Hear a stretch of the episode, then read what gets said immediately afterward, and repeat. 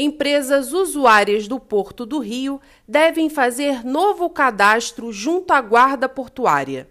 Até 31 de dezembro, as transportadoras de cargas que desejarem entregar ou retirar cargas do Porto do Rio de Janeiro devem se cadastrar em novo sistema de permissão de acesso. A medida reduz o tempo de espera que levava até sete dias para ser emitida, a contar do requerimento presencial, para apenas sete horas. Leia mais no site da Firjan.